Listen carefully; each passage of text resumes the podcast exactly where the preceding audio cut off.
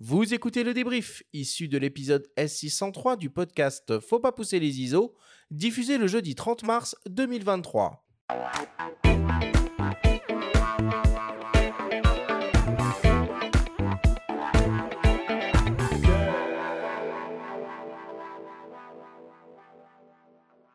Nous sommes toujours avec euh, les photographes Jean-Michel Lenoir et Vincent Française de l'agence Photographe du Monde pour parler voyage photo.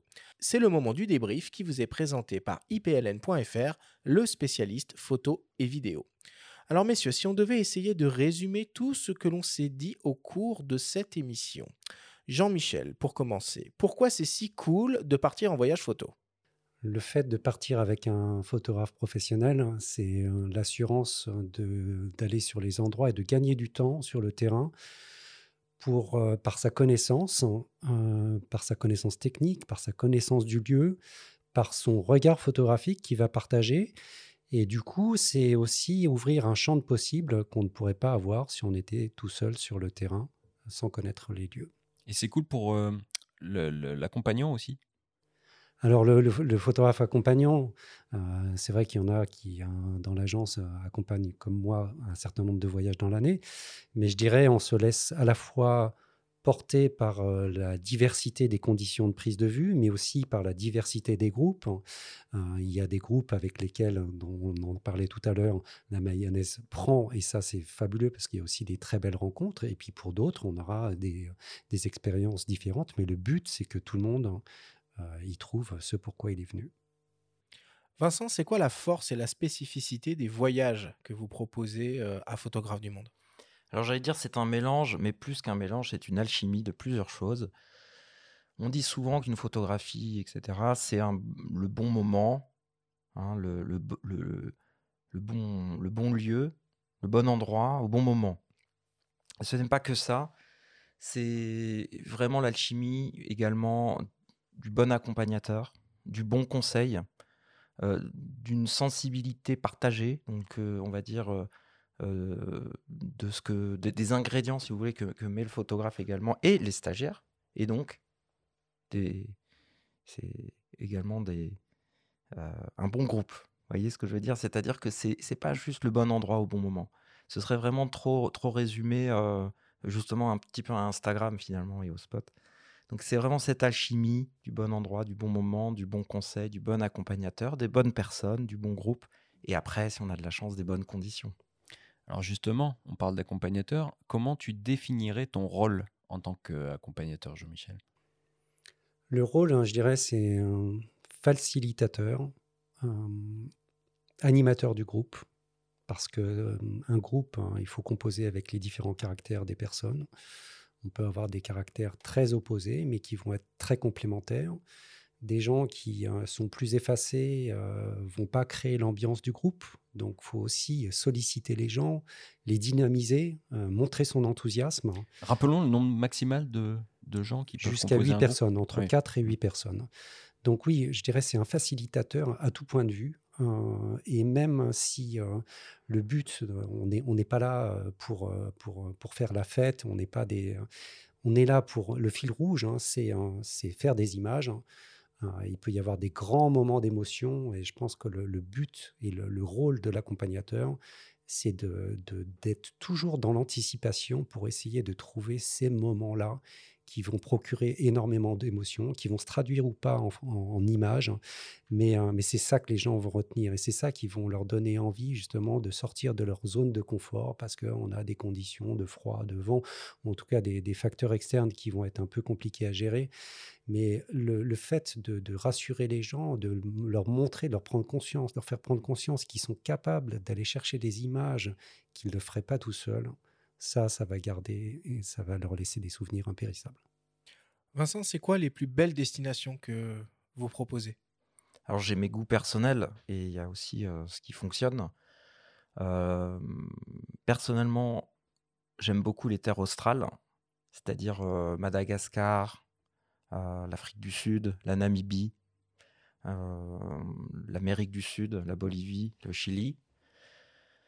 Donc ça, si vous voulez un dépaysement total, changer d'hémisphère, hein, le soleil euh, est de l'autre côté, enfin, tout, on voit la Voie lactée, on voit l'autre partie de la Voie lactée, enfin vraiment c'est un autre monde. Donc ça, c'est plus des goûts personnels. J'accompagne, donc c'est plutôt extrême. Après, c'est l'arctique, tout ce qui est en arctique, c'est-à-dire euh, euh, la culture arctique. Moi, je vais chez les Samis, par exemple. Donc ça, c'est aussi, on va dire, très particulier comme type de voyage, et pas très loin de Paris. Et puis, ce qui fonctionne globalement, c'est ce qui, ça peut être de l'Aubrac, de l'Islande et un voyage en Inde. Vous voyez, c'est trois choses assez différentes, mais qui fonctionnent très bien parce qu'à chaque fois, c'est une proposition extrêmement singulière et extrêmement différente, on va dire, de ce, de ce, dont, on peut, de ce dont on peut avoir l'habitude quand on est en France ou chez soi ou à côté de chez soi. Mmh. Et ce, dépaysement on va dire, attire. Il y a aussi le Japon qui fonctionne très bien, qui est vraiment également une autre planète, hein, pour ceux qui veulent l'Asie en général, mais le Japon en particulier.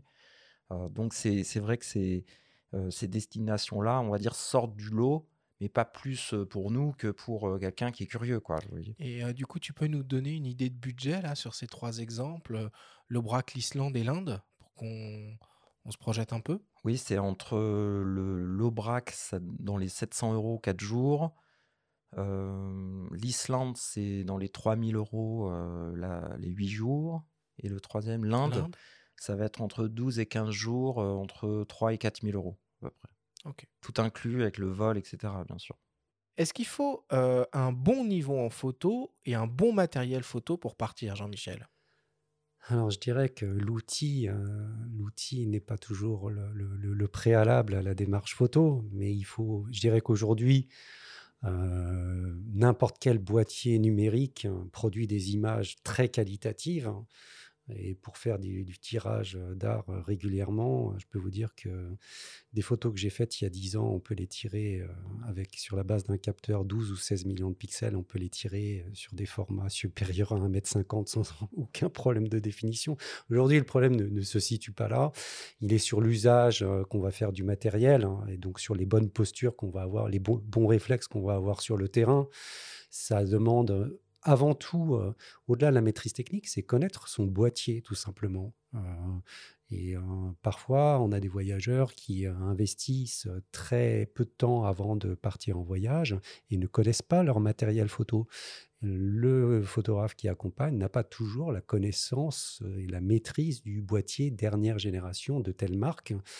Donc ça, on va dire, c'est un petit, un petit, un petit point qu'il faut, qu'il faut noter parce que, en fait, oui, la connaissance du matériel prime avant tout à la, qualité intrinsèque du, matériel qu'on va emmener en voyage photo.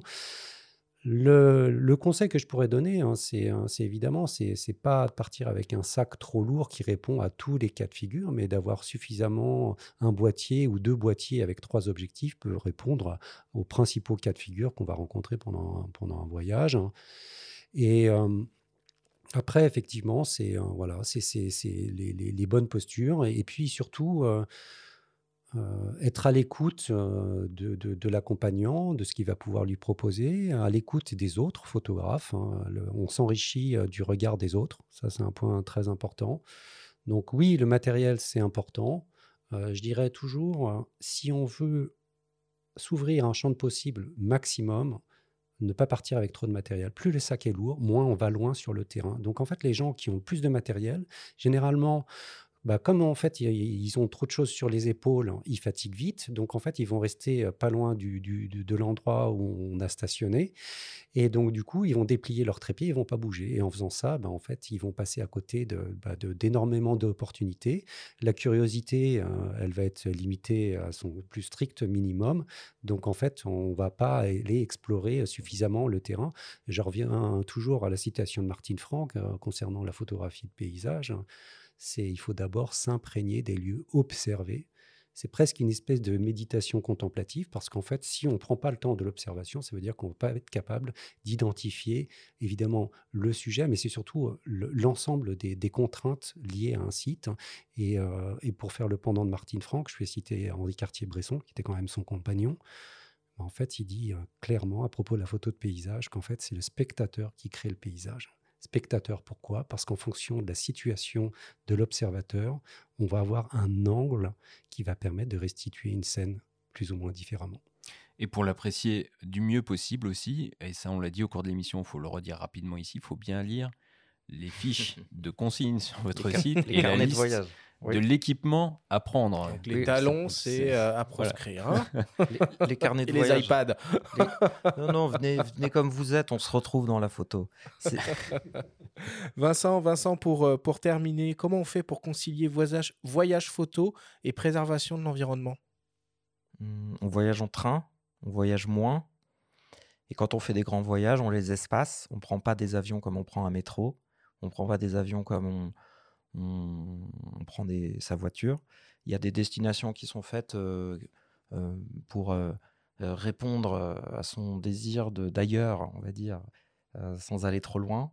la Toscane, les Cinque la Slovénie, la Belgique, la Hollande, l'Aubrac en France, la Provence, la Camargue. ce n'est qu'une la Bretagne. En Bretagne, il y a plusieurs circuits Morbihan, la route des phares, la côte d'Émeraude.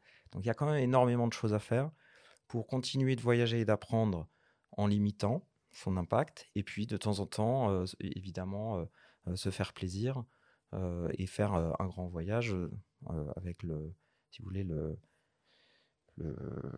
la limite d'en faire le moins possible de manière limitée, on va dire. Merci beaucoup, messieurs, pour toutes ces explications.